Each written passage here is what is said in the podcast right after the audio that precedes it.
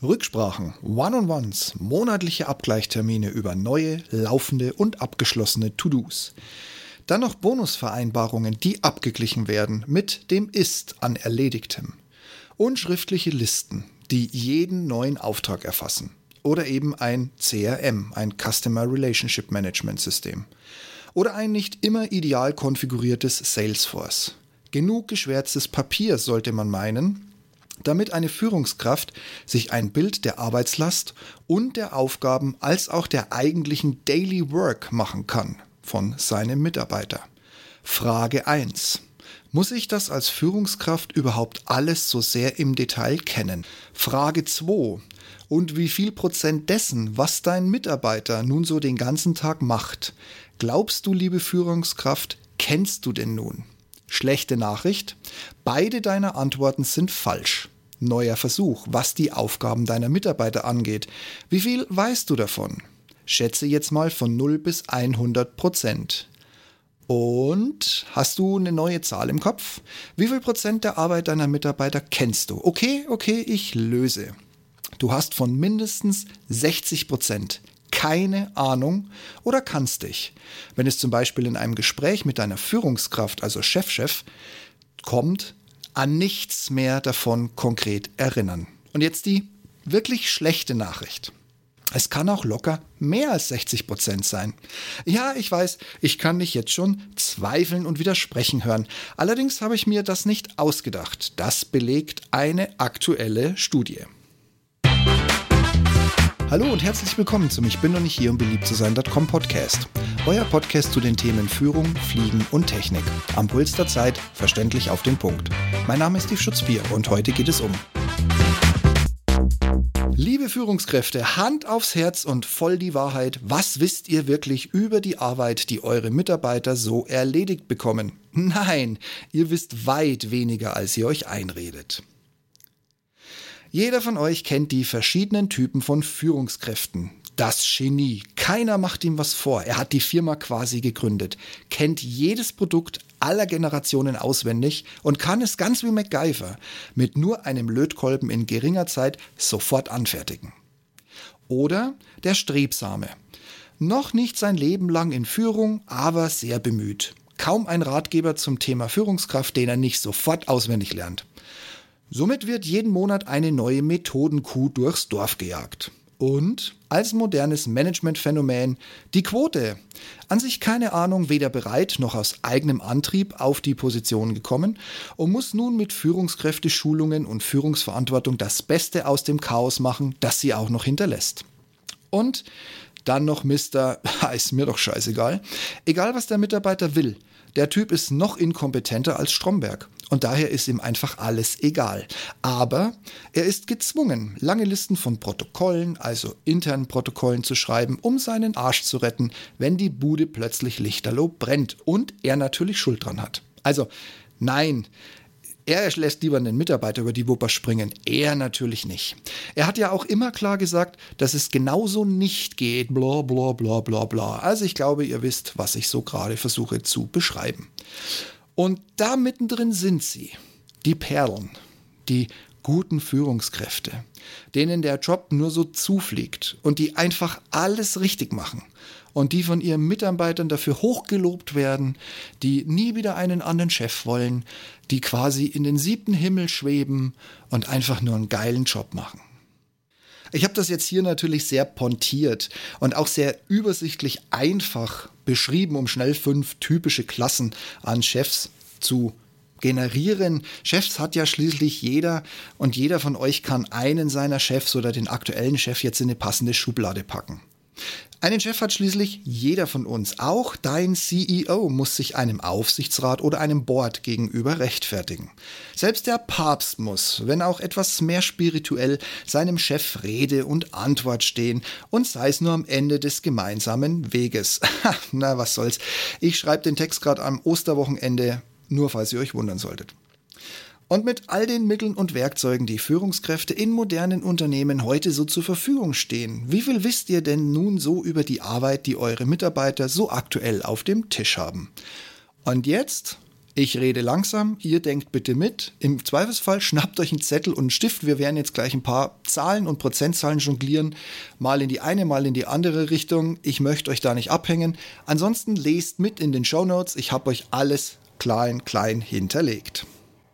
Ich kenne viele Abstimmungen, die auf diese Frage 100% bringen sollen.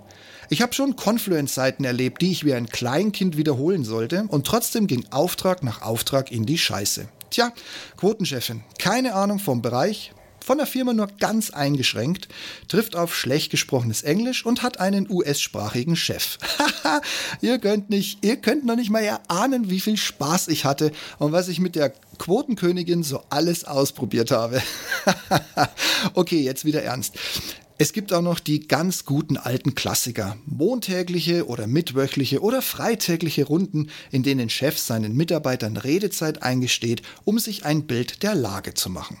Dann die diversen Systeme, die aktuell schöne IT-Zeit mit sich bringen. Salesforce, SAP oder eine ganze Latte an CRM-Anbietern. Und ich sag's nochmal. Unsere Führungskräfte können sich bestenfalls an 40 Prozent und manchmal leider auch viel, viel weniger, an 40 Prozent dessen erinnern, was du tagtäglich tust und was du an sie berichtet hast. Eigentlich könnte die Zahl aus meiner beruflichen Erfahrung kommen, aber ich habe sie gefunden in einer aktuellen Studie, die in den USA bei Fortune 500 Unternehmen durchgeführt wurden. Da kann unser kleiner DAX, auch wenn er hinter den Kulissen jetzt für die Kassen ausschließlich der deutschen Börse von 30 auf 40 Unternehmen aufgefüllt wurde, im Ansatz nicht mitspielen. Aber zurück zum Fortune 500. Hierbei wurden 14 Teams, die in Summe fast 300 Leute repräsentieren, betrachtet.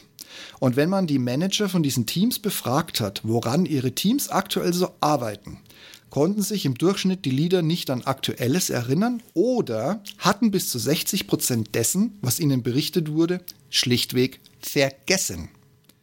Als ich das gelesen habe, fiel mir mein vorverletzter Chef ein. Ein Psychopath, ein richtiges Arschloch, wie er im Buche steht. Und ein Fähnlein, das sich auch ohne Wind stetig drehte. Und da er meinem Team und mir fast schon stündlich neue Ideen und Umsetzungen auf den Tisch warf, wir waren eine Multi-Projektmanagement-Truppe, also wir waren jetzt nicht für stündlich neue Ideen zu haben, wir hatten ganz andere Probleme. In den drei Jahren, in denen ich dieses Team geleitet habe, bis ich besagten Tisch verlassen habe, haben wir weder eine Aufstellung der Projekte noch eine Liste der Erledigungen, geschweige denn in den meisten Fällen überhaupt eine Beauftragung zusammenbekommen, weil dieser Chef immer der größte Reinpfuscher war, den es gab. Und dieses benannte Genie hat Nächte damit verbracht, alles auswendig zu lernen und auf Abruf rezitierbar von sich zu geben, Trotzdem wusste der gute Mann weit weniger als 40 Prozent dessen, was in seinem kompletten Bereich, und jetzt mal ganz ohne Mitleid für Palastbauer, von knapp 110 Leuten, 110 Leute, die er trotz seiner dazwischen gestalteten Führungsebene, von der ich einer war, tatsächlich versucht hat, immer noch selbst an uns vorbei zu lenken. Ja, wie gesagt, kein Mitleid mit Palastbauern, die der Meinung sind, sie wissen, was tagtäglich abgeht, obwohl sie in den meisten Fällen überhaupt nicht wissen, was gerade passiert. Die Ergebnisse der Studie belegen weiterhin, dass die Kosten, die Manager durch ihr Nichtwissen somit verursachen, extrem hoch sind. Und das bereits in Teams ab fünf Mitgliedern. Somit werden, auch wieder auf allen Ebenen, Ziele und digitale Transformationen angestoßen auf Basis lückenhafter, ich sage fast schon fehlerhafter, Informationen, die eine Firmengründung glatt vor dem Start schon in den Ruin treiben würde. Ganz zu schweigen von der Unkenntnis von Schmerzpunkten oder wie Teams ihre Arbeit korrekt beendet bekommen. Und auch nochmal ganz klar gesagt, diese Führungskräfte raten somit nur, wenn sie Investitionen für ihre Teams freigeben, die ihnen eigentlich die Arbeit erleichtern sollten. Das belegt aber auch allen modernen Tools wie CRM bis ERP folgend, wieso intern so viele teils heimliche, teils offen genutzte, dauerhafte Übergangslösungen bestehen, die sich Mitarbeiter selbst basteln. Und wenn gar nichts da ist, ist immer noch Excel der beste Freund aller Mitarbeiter. Was sich aber wirklich negativ auf die Mitarbeiter auswirkt, ist die Tatsache, dass ihre ahnungslosen Führungskräfte systematisch deren Produktivität abwerten oder sogar negativ wahrnehmen und dazu noch Ressourcen und Investitionen in technische Werkzeuge, wie zum Beispiel Automation, völlig falsch bewerten und somit viel zu hoch oder schlichtweg zu niedrig ansetzen. Auch hier fällt mir sofort ein Unternehmen aus meiner langen Laufbahn ein. Hier wurde blind auf Salesforce gesetzt. Zumindest, wenn man im Bereich Verkauf tätig war oder sein wollte. Manchmal ist es halt auch wünscht dir was. Allerdings zählte Salesforce, was Spesenritter und Luftschlossarchitekten magisch anzog, es zählte nicht die bare Münze eines echten, wirklichen, festen Kontaktes, den ich anrufen, mit dem ich reden konnte und dementsprechend auch nicht wirklich einen echten Auftrag, sondern dieser Funnel, dieser wunderschöne Trichter, also dieses absolute Herzstück von Salesforce, das setzte ausschließlich auf hypothetische Werte. Da war also nicht Verhandlung eines Angebots mit 25-prozentiger Wahrscheinlichkeit einer Beauftragung hinterlegt, sondern so ganz dumm banale Dinge wie Kunde hinterließ E-Mail-Adresse beim Download eines Datenblatts. Tja, das hinterlegt man jetzt noch mit 50 Prozent und der Bonus ist quasi schon bezahlt. Kann man natürlich so machen, wenn man, wie gesagt, viel Bonus für eher nichts und eben auch ganz wenig Engagement durch den Schornstein jagen möchte. Aber und das ist ja genau das, was die Studie hier unterstreicht. Auch hier wieder eine völlig untätige Führungskraft. Und jetzt kommt auch noch nach zwei Jahren Homeoffice und anhaltender Covid-Müdigkeit eine teils zwanghafte Digitalisierungsmarotte on top, die es für viele Manager noch schwieriger macht zu verstehen, was ihre Teams oder seine direkten Untergebenen so den ganzen Tag lang machen. Jetzt die gute Nachricht. All das, was ich euch geschildert habe, diese komplette Problematik, lässt sich lösen. Es bedarf allerdings Zeit. Es bedarf den Willen. Und das Wichtigste, es bedarf die Einsicht der Führungskraft. Und, besonders hilfreich, und das wird sich nicht jeder leisten können, man braucht den Aufbau eines maschinellen Lernens. Mithilfe dieses maschinellen Lernens wurden die Führungskräfte aufgefordert, zwei Dinge zu bewerten. Erstens die Art und Weise, wie sie glaubten, dass ihre Leute ihre Arbeit erledigen. Und zweitens eine Kategorisierung in typisch betriebliche Abläufe wie Controlling, Reisemanagement, Kundentermin, Bestellwesen, Marketing und so weiter.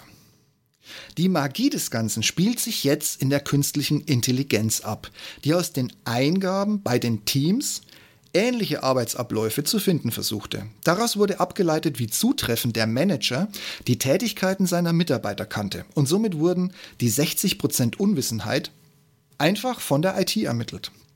Dabei wurde die Schwelle des perfekten Managers noch nicht mal so hoch angesetzt. Dem System wurde als Schwelle für eine perfekte Führungskraft ein Erinnerungsvermögen von 80% als ausreichend für Note 1 hinterlegt.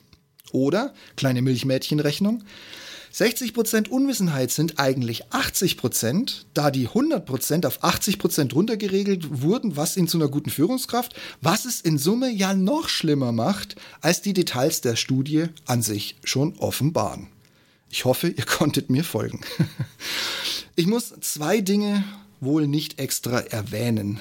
In allen 14 Teams, die in der Studie betrachtet wurden, wurden auch nennenswerte Vergesslichkeiten gegenüber den einzelnen Mitarbeitern und deren Kompetenzen entdeckt. Ja, und auch klar, Manager, die mit diesem Ergebnis konfrontiert wurden, waren mehr als nur sprachlos überrascht.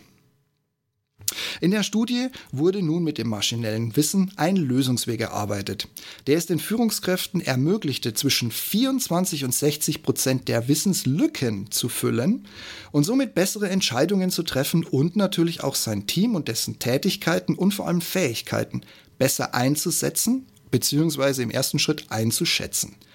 Böse Randbemerkung, die Studie belegt aber auch, dass Algorithmen die besseren Führungskräfte sind, was das Thema Kennen und über das Wissen ihrer Teams angeht.